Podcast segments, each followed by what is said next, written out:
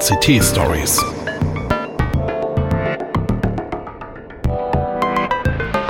Pechschwarze Technikmomente.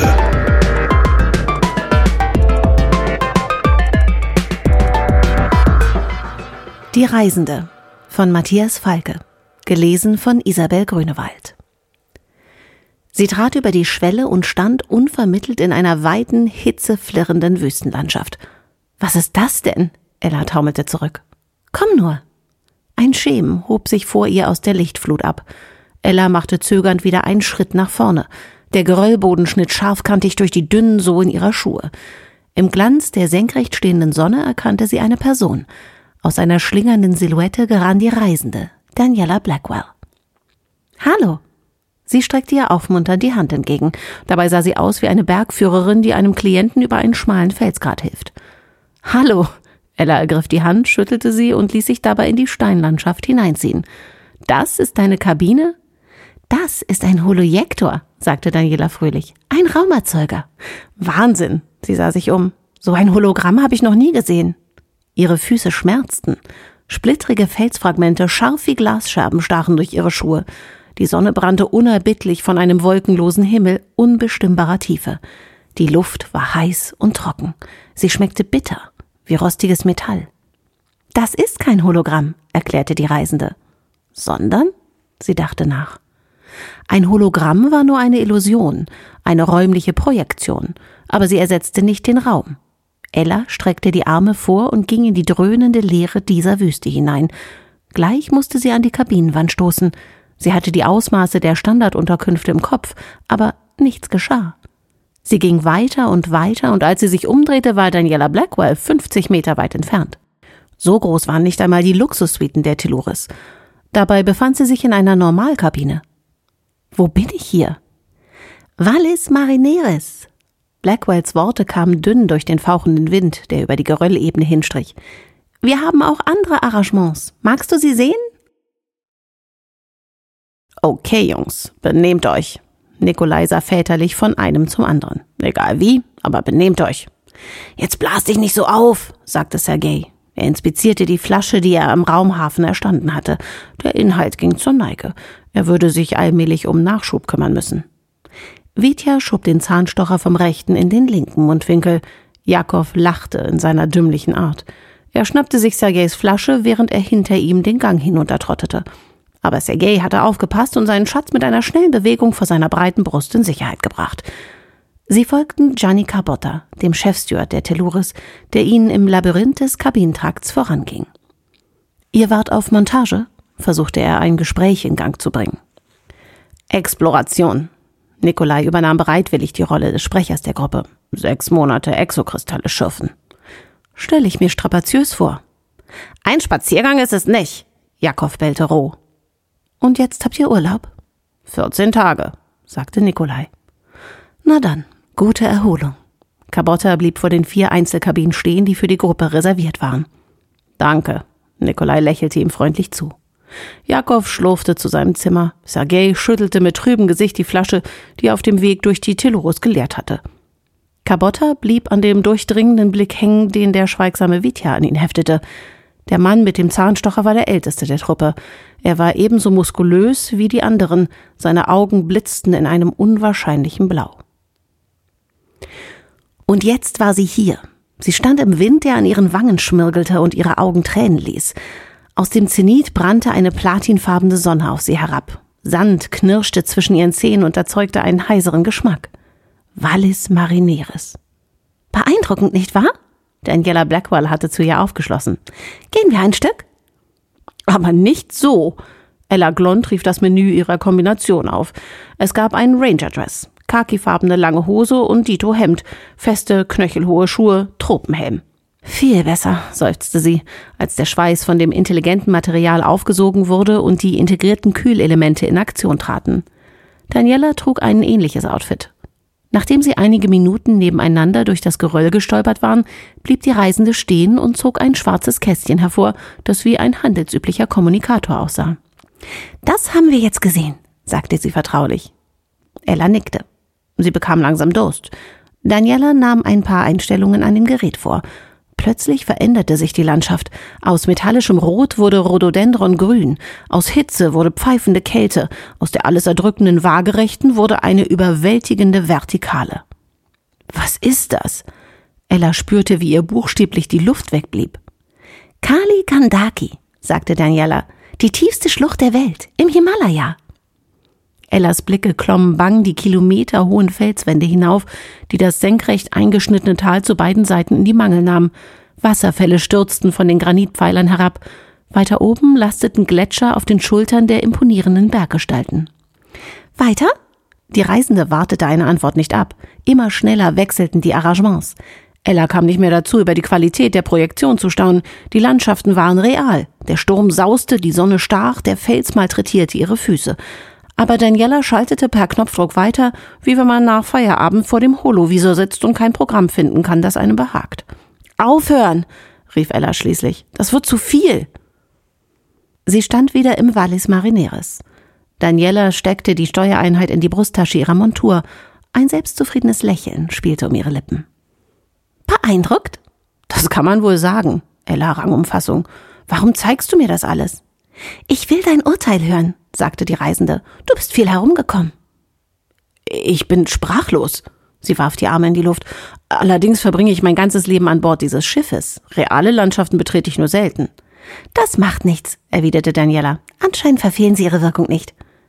Wie funktioniert das? 5D-Technologie, das dürfte dir doch geläufig sein. Wir erzeugen Räume, deren inneres Volumen größer ist als ihr äußerer Umfang. Sehr viel größer, stöhnte Ella. Und woher bezieht es seine Energie? Sie deutete nach oben, wo die Sonne mit einer Gewalt auf sie herunterbrannte, die es auf der Erde höchstens direkt am Äquator gab. Exokristalle. Daniela hob die Achseln unter den Schulterstücken ihrer khakifarbenen Uniform. Das Kleingedruckte ist natürlich streng geheim. Patente, Ella nickte. Dann sah sie die Reisende offen an. Gibt es denn einen Markt dafür? Eine Nutzanwendung? Oh, selbstverständlich. Natürlich hatte Daniela Blackwell genau auf diese Frage spekuliert. Überleg doch mal. Vom Tourismus über die Rohstoffindustrie, die hier die Ausbeutung ferner Planeten in Realsimulation trainieren kann, bis zum Militär. Ella suckt die Luft ein. Das erklärt zumindest die Versicherungssumme. Die Passagierin lächelte ihr fröhlich zu. Im selben Moment wurde es dunkel. Hast du das Ding? Sergei trat von einem Bein auf das andere, während seine Kumpane sich an der Vorrichtung zu schaffen machten. Nikolai setzte das mitgebrachte Gerät an, das wie ein Stethoskop aussah, Rote und grüne Anzeigen verrieten, dass die Software online war. Etwas schien nicht zu stimmen. Nikolai nahm Vitya den kompliziert wirkenden Datenträger aus der Hand und klopfte dagegen. Er schüttelte ihn und hielt ihn lauschend an sein Ohr, als handle es sich um ein mechanisches Bauteil, in dem ein paar Schrauben locker waren.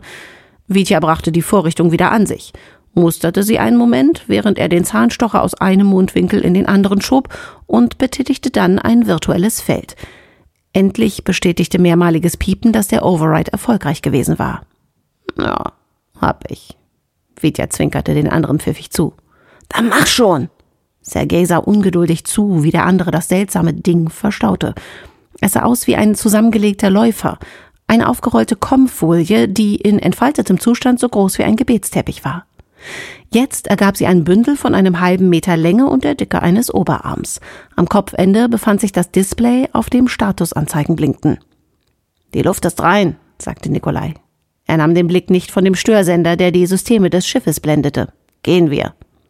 Jakob machte den Anfang. Er trat aus der Kabine und schlug den Weg zu den Vergnügungseinrichtungen ein. Wohin gehst du? zischte Nikolai, der sich ihm anschloss. Ich finde, wir haben uns einen verdient.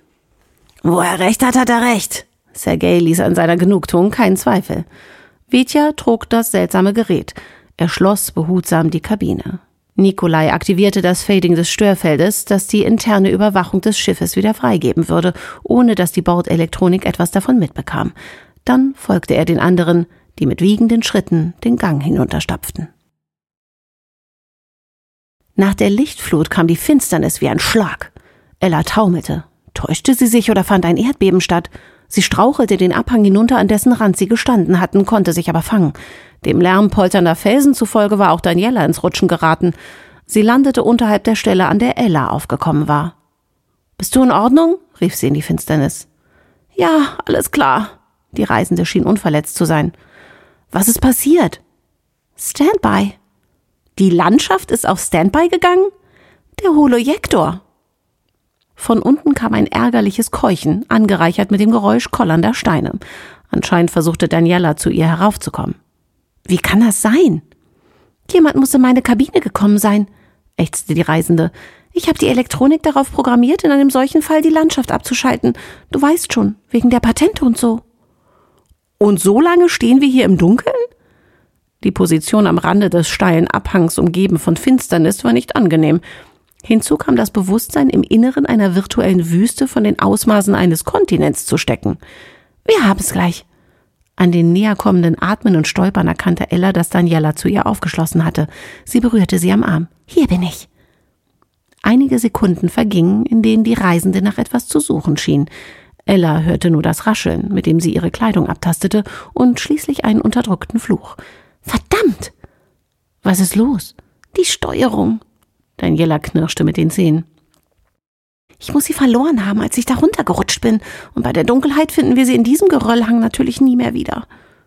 Hat sie keine Rufautomatik? Doch, aber sie reagiert nicht. Das Ding muss kaputt gegangen sein. Das heißt, Ella konnte nicht verhindern, dass sich ein mulmiges Gefühl in ihrer Magengrube breit machte. Das heißt, dass wir hier feststecken. Gibt es keinen Notausstieg? Gibt es. Aus irgendeinem Grund klangen diese Worte nicht so fröhlich, wie sie es hätten tun sollen. Ungefähr zwei Kilometer in dieser Richtung. Ella fragte sich, wie Daniela zu einer Richtungsangabe gelangen konnte. Es war vollkommen dunkel. Aber dann fielen ihr einige Sterne auf, die sich langsam aus dem Himmel schälten, als ihre Augen sich an die Finsternis gewöhnten. Es war ein klarer Nachthimmel. Vier Sterne bildeten eine hervorstechende Formation. Mir nach, sagte die Reisende. Ohne ein Wort Ellas abzuwarten, setzte sie sich stolpernd in Bewegung.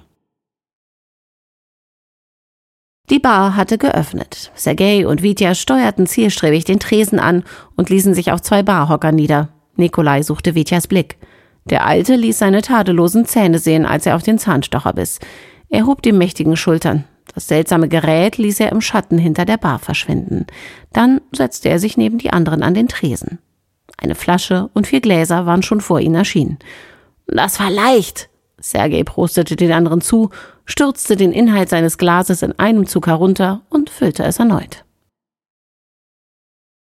Das Vorwärtskommen war eine Qual. Der künstliche Sternenhimmel bot zwar eine gewisse Orientierung, aber sein Licht reichte nicht aus, den geröllbedeckten Boden ausreichend zu erhellen. Ella stolperte bei jedem zweiten Schritt. Sie hatte Angst, sich den Knöchel zu verstauchen oder zu stürzen und sich ernsthaft zu verletzen. Außerdem strapazierte es die Nerven ganz gewaltig. Wenn ihr hier drin etwas zustieße, konnte sie keine Hilfe rufen. Und wenn sie einfach Kontakt mit Teller aufnahm? Sie zog ihr Komm hervor und rief die Brücke. Nichts geschah. Das kannst du vergessen. Daniela Blackwell hat ihrer fruchtlosen Bemühung mitleidig zugesehen. Kein Empfang. Ella steckte das Komm wieder weg. Sie musste sich sagen, dass die rätselhafte Reisende schon längst von dieser Möglichkeit Gebrauch gemacht hätte, wenn sie existierte. Hat das Ding eine Abschirmung? Selbstverständlich, sagte Daniela ohne Stolz, und zwar eine hundertprozentige. Ich bin selber schuld. Ich habe die höchste Sicherheitsstufe eingestellt aus Angst, eure Bordelektronik könnte das System hacken. Das würde Teller niemals tun. Oder jemand könnte eure Teller hacken und sie dazu bringen. Kann es sein, dass man in deinem Job ein kleines bisschen paranoid wird? Ein bisschen vielleicht. Daniela lachte trocken. Es stecken viele Millionen an Entwicklungskosten in dieser Technologie. Ja, das ist mir klar. Ella grunzte. Da spart man dann auch an der Rettungsleiter.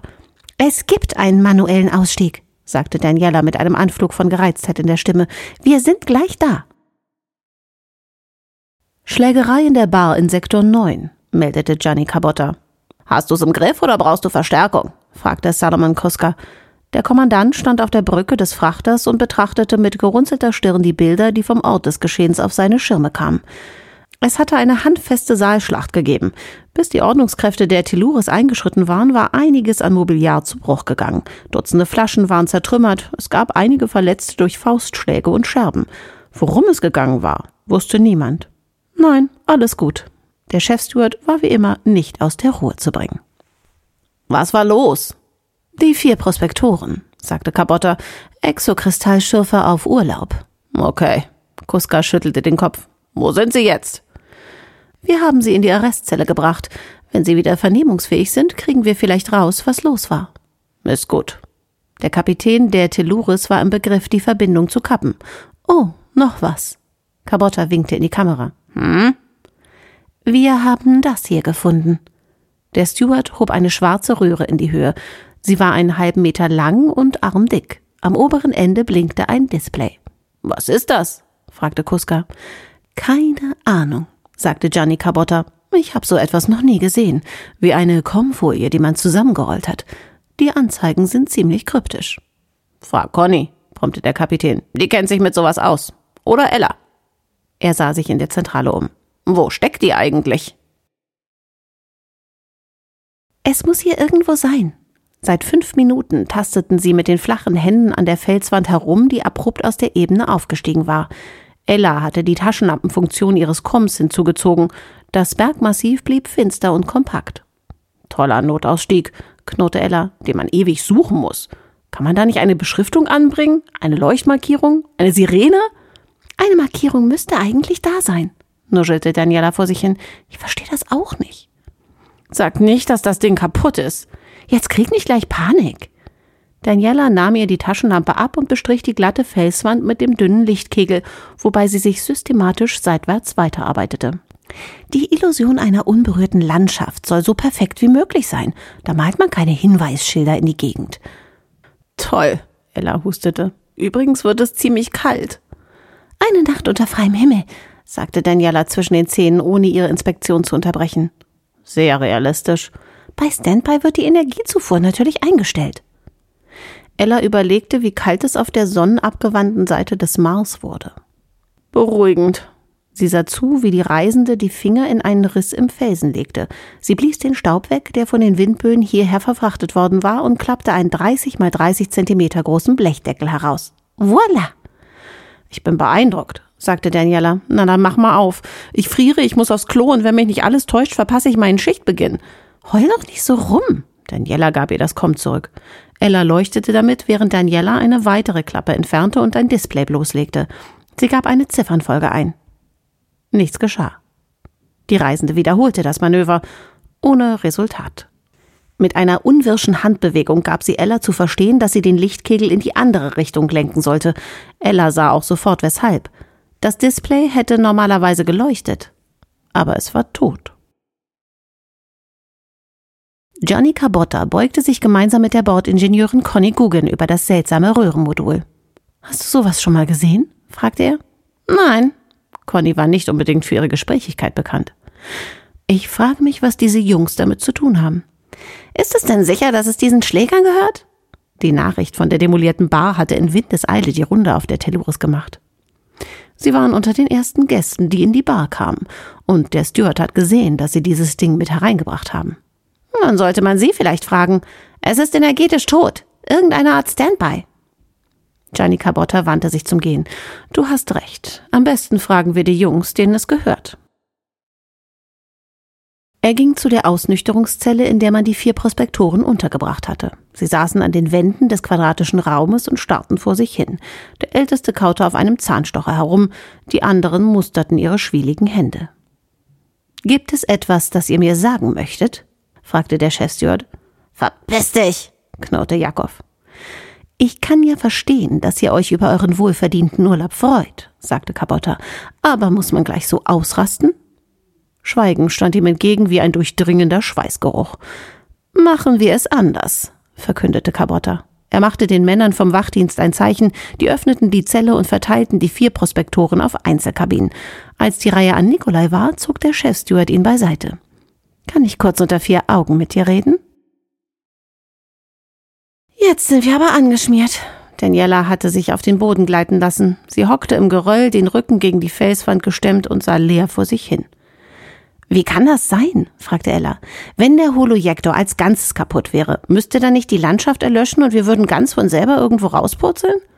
Daniela schüttelte den Kopf. Der Hologrammerzeuger funktioniert. Sie wies mit einer müden Gebärde in die fahle Landschaft hinaus, die sich unter dem teilnahmslosen Sternenhimmel in unabsehbare Entfernungen dehnte. Aber jemand muss das System gehackt haben, sagte Daniela mit einer merkwürdigen Befriedigung in der Stimme. Er hat einen Override-Code aufgespielt, der verhindert, dass man den Holojektor von innen ausschaltet. Sie haben uns hier drin eingesperrt? So sieht es aus, Schätzchen. Und wer? Ella war zu verwirrt, um sich den Ton der Reisenden zu verbitten. Diebe. Daniela hob die Schultern, die sich gegen den Felsen stützten. Wirtschaftsspione. Die elenden Patente. Und was machen wir jetzt? Gar nichts. Abwarten. Irgendwann müssen sie das Ding ja jemandem übergeben. Der wird es ausprobieren wollen und dann kommen wir herausspaziert. Und laufen einem Mafiaboss in die Arme. Wir sind Bürger der Interstellaren Union. Daniela hatte ihren linken Ärmel aufgerollt und untersuchte eine lange blutige Schramme, die vom Handgelenk bis unter die Achsel reichte. Im Übrigen dürften wir momentan noch an Bord der Telluris sein. Bestimmt vermissen sie dich schon auf der Brücke und suchen nach dir. Das Schiff ist riesig, seufzte Ella. Der Projektor winzig. Und wenn er absolut emissionsneutral ist, das ist er. Daniela rollte den Ärmel ihrer Rangerbluse wieder herunter. Das ist er, unbedingt. Raus mit der Sprache. Gianni Cabotta richtete das Röhrenmodul anklagend auf Nikolai. Conny Guggen war ebenfalls anwesend. Von der Brücke aus verfolgte Solomon Kuska den Fortgang der Verhandlungen. Ich weiß es nicht genau, stammelte der Prospektor. Es ist ein Generator. Er erzeugt Landschaften. Wie funktioniert es? Kannst du es anschalten? Nein. Die Antwort kam schnell und überzeugend. Kann es sein, übernahm Kuska von der Zentrale aus die Verhandlung, dass nicht nur sehr viel Know-how da drin steckt, sondern auch Menschen? Nikolai starrte erschrocken in die Übertragung. Es ist nämlich so, fuhr der Kommandant fort. Zwei Personen werden vermisst. Meine Stellvertreterin Ella Glond und eine Passagierin, Daniela Blackwell. Ella hat Daniela in ihrer Kabine besucht. Und Daniela ist den Frachtpapieren zufolge Reisende in Sachen Landschaften. Und wenn ich nun zwei und zwei zusammenzähle. Nikolais Bestürzung konnte nicht gespielt sein. Capotta wechselte einen Blick mit Conny Guggen. Kriegst du das Ding auf? Ihr hättet mich zu eurer Party einladen können, sagte die Chefingenieurin zu Nikolai. Ohne eine Antwort abzuwarten, machte sie sich an dem Modul zu schaffen. Sie haben einen neuen Sicherheitsmodus installiert, erklärte sie Caboto nach einer Weile. Ein Override-Code. Der Chefsteward sah gebannt zu, wie sie versuchte, der Steuereinheit des Röhrenmoduls eine Aktivität zu entlocken. In der Zentrale hing Kommandant Kuska an der Übertragung. Was kriege ich, wenn ich's schaffe? fragte sie in die Runde. Eine Flasche Sprit? Da musst du dich mit Sergei kurz schließen, brummte Nikolai, der sich angesprochen fühlte. Das ist der harte Junge, was? Conny trat zurück. Nikolai hob die muskulösen Schultern. Er schien zu dem Schluss gekommen zu sein, dass er schon viel zu viel gesagt hatte. Deal? Die Ingenieurin beugte sich zu ihm und senkte die Stimme. Ich würde mich dann auch für dich verwenden. Von mir aus, brummte der Montagearbeiter. Sie hielt ihm die Hand hin, die er widerwillig schüttelte. Dann wandte sie sich wieder den anderen zu. Kurzschließen ist übrigens ein gutes Stichwort. Was hast du vor? fragte Gianni Cabotta. Denken wir doch mal logisch, sagte die Ingenieurin. Das Ding erzeugt Landschaften, Räume. Das kann nur auf 5D-Basis funktionieren. Solange die Steuerung gesperrt ist, haben wir hier drin einen in sich geschlossenen Raum, zu dem aus unserem kein direkter Weg hinüberführt. Ein Paralleluniversum, eine hermetisch geschlossene Schrödingersche Box. Und? Komm schon, wir sind hier an Bord eines Raumschiffs. Wie überbrückt man den Raum auf nichtlineare Weise? Man springt. Eben. Sie weidete sich an seiner Überraschung. Gemeinsam brachten sie das Röhrenmodul in den Maschinenraum der Telluris. Conny ließ das Gerät in einem Kraftfeld schweben. Ein dreidimensionales Gitter aus Energiestrahlen fixierte seine Position auf den Mikrometer genau. Salomon, Teller, wandte sie sich an den Kommandanten und die Bordintelligenz. Programmiert einen Sprung in das Innere dieser Apparatur. Sprung womit? fragte Kuska perplex. Mit der Telluris natürlich. Die Telluris kann nicht in sich selbst hineinspringen, gab die Schiffsentität zu bedenken. Das wird sie auch nicht, erklärte die Ingenieurin. Aber der fünfdimensionale Impuls, der bei dem Versuch, es zu tun, auftritt, wird die Exokristalle überladen, die den Raum im Inneren dieses Holojektors aufspannen. Ein Kurzschluss. Bom. Kann dabei nichts passieren? fragte der Kommandant argwöhnisch. Ivo, Conny winkte verächtlich ab. Das Ding hat garantiert eine Sicherung, die sofort abschaltet. Nur, dass wir von außen ohne den Override-Code nicht herankommen und die beiden Ladies von innen anscheinend auch nicht. Es könnte funktionieren, meldete sich die emotionslose Stimme von Teller. Ich habe es durchgerechnet. Es sind eigentlich ein paar Variablen zu viel im Spiel. Aber wir können es auf einen Versuch ankommen lassen. Also gut. Der Kommandant gab sein Okay. Vorsichtshalber traten Conny Guggen und Gianni Cabotta ein paar Schritte zurück. Ich will ja nicht immer nur meckern, sagte Ella. Aber allmählich wird mir jetzt wirklich kalt. Kann nicht mehr lange dauern. Daniela Blackwell lauschte angestrengt in die Nacht. Was? Da geht irgendetwas vor. Und war, Ella kam nicht mehr dazu, den Satz zu beenden. Ein Erdbeben ließ den Boden unter ihren Füßen wanken. Es gab ein elektrisches Prickeln in der Luft, begleitet von einem Knacksen in den Ohren. Dann erloschen die Sterne. Ein schmerzhaftes Licht brach aus dem Firmament. Der Lärm und das Donnergrollen betäubten Ella und warfen sie um. Es roch nach Rost und es war unerträglich heiß. Dann zerschellte sich die ganze Landschaft, als die Projektion in sich zusammenbrach. Sie standen im Maschinenraum der Telluris. Das wurde aber Zeit. Ella schüttelte die Benommenheit ab. Conny Guggen und Janika Botter starrten sie an wie Außerirdische. Sie hatten hinter einer tonnenschweren Stahlspule Deckung genommen, hinter der sie jetzt vorsichtig hervorkam. Daniela Blackwell musterte die Umstehenden argwöhnisch. Ich hoffe für euch, dass nichts kaputt gegangen ist. Conny Guggen senkte einen Blick an sie. Der richtige Text ist Danke, dass du uns da rausgeholt hast. Ihr habt nicht zufällig was zu trinken? fragte Ella. Nein, erklärte Conny. Aber ich habe gerade eine Flasche Schnaps gewonnen. Das war Die Reisende von Matthias Falke. Gelesen von Isabel Grünewald. Redaktion Bernd Beer und Peter Schmitz. Technik Hartmut Gieselmann. Eine Produktion der Heise Medien Hannover.